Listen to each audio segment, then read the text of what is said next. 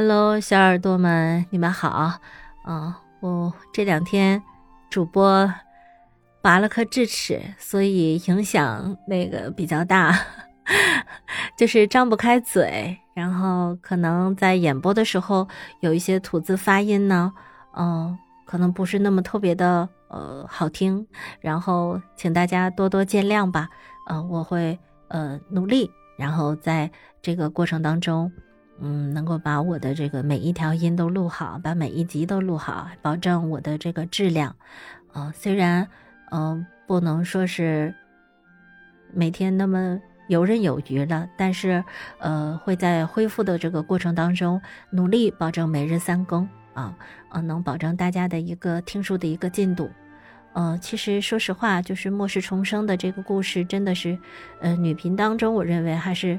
呃，这个末世文里面的很好听的一个故事，呃，作者写的非常好，呃，越到后来呢，呃，故事展开之后呢，越能感受到这个作者大大的一些之前埋的伏笔，然后一点点被呃，就是像解谜一样被打开，呃，会越来越吸引人，然后也希望大家能够多多支持我，啊，能呃继续跟着我听这个故事。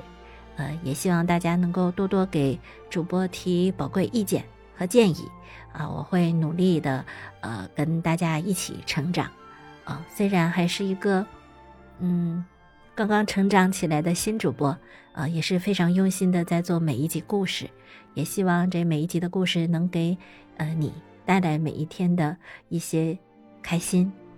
在这里呢，祝所有宝宝们都身体健康，呃，别像我一样，然后发现大的问题才去才去呃进行医治，然后没有办法，只能把这个牙齿拔掉了，然后呃，可能后续还会有一些治疗，呃，我会呃一如既往的努力的尽力的，能够保证啊每日三播，好吧？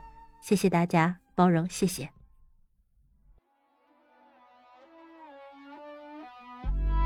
欢迎收听《末世重生之浴火凤凰》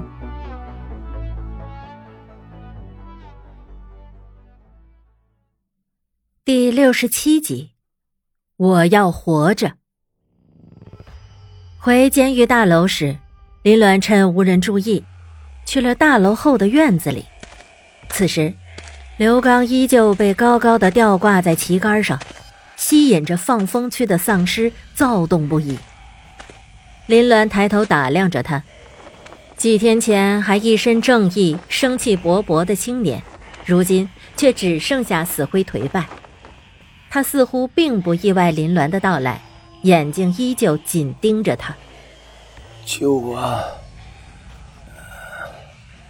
他语气虚弱，却很坚定。我要活着。为什么？林鸾问，眼里没有丝毫同情。啊，因为我要报仇。刘刚一字一字的从牙缝里蹦出来，盯着他的眼睛几乎都要滴出血来，里面透着强烈的求生欲望。他要为妹妹报仇，这是他唯一要活着的理由，也是唯一支撑他继续活着的欲望。林鸾微微扬眉。语气淡漠，凭什么？和几天前如出一辙的反问，他凭什么为了救不相干的人给自己惹麻烦？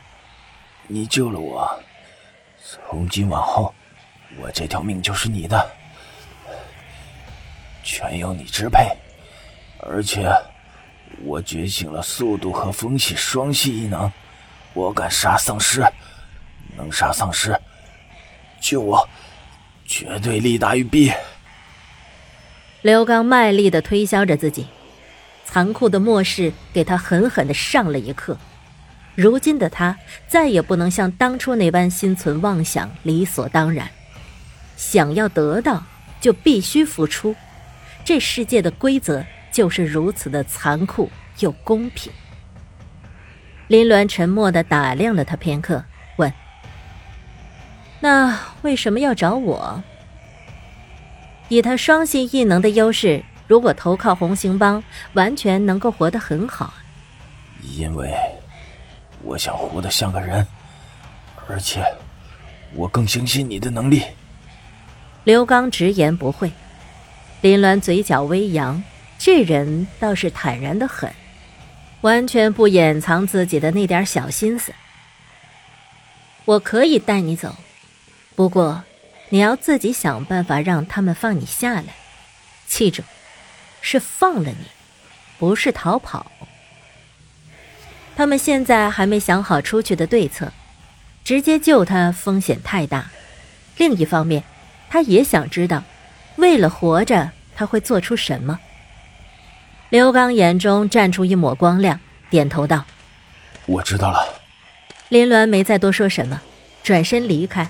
只是没走多远，就听到外头响起声声绝望崩溃的求饶喊叫。晚上，刀子果然带着人来监狱请他们，不过只请了林鸾和秦志远，云舒和李牧则被完全排除在外。经过走廊时，林鸾特意朝后院看了眼。旗台上只剩下一根光秃秃的旗杆立在夜色之中。监狱里是有电的，但为了避免灯光吸引丧尸，即便是到了晚上，监狱里也基本上不点灯，只是在大楼内亮起了几盏昏黄的电灯，勉强照明。穿过漆黑的走廊，一路来到行政大楼，所谓的晚宴正在一间会议室里举行。窗帘紧闭的房间里，灯光璀璨，轻缓的音乐在耳边流淌。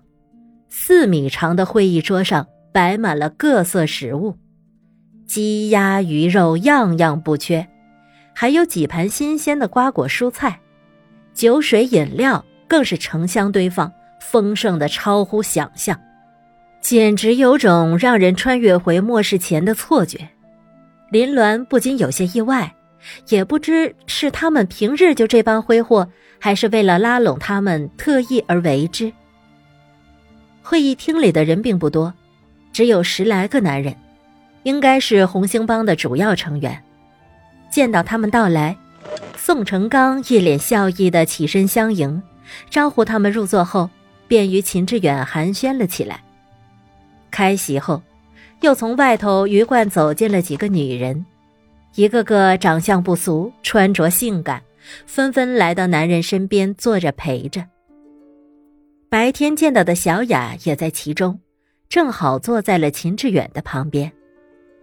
桌上的菜肴看着十分诱人，林鸾中午便没有怎么吃，这会儿确实饿了，完全不理会他们男人间的客套，拿起筷子就开始吃。秦志远也吃了不少。还被宋成刚几个人合着灌了不少酒。美美饱餐一顿后，林鸾抽了张纸巾擦了擦嘴角，一旁的秦志远似乎已有了些醉意，抬手半撑着脑袋：“怎么样啊？这些菜，可还合林小姐胃口？”宋成刚笑着问：“多谢宋爷款待。”林鸾道。如今这样的美食，恐怕也就只能在宋爷这儿吃到了。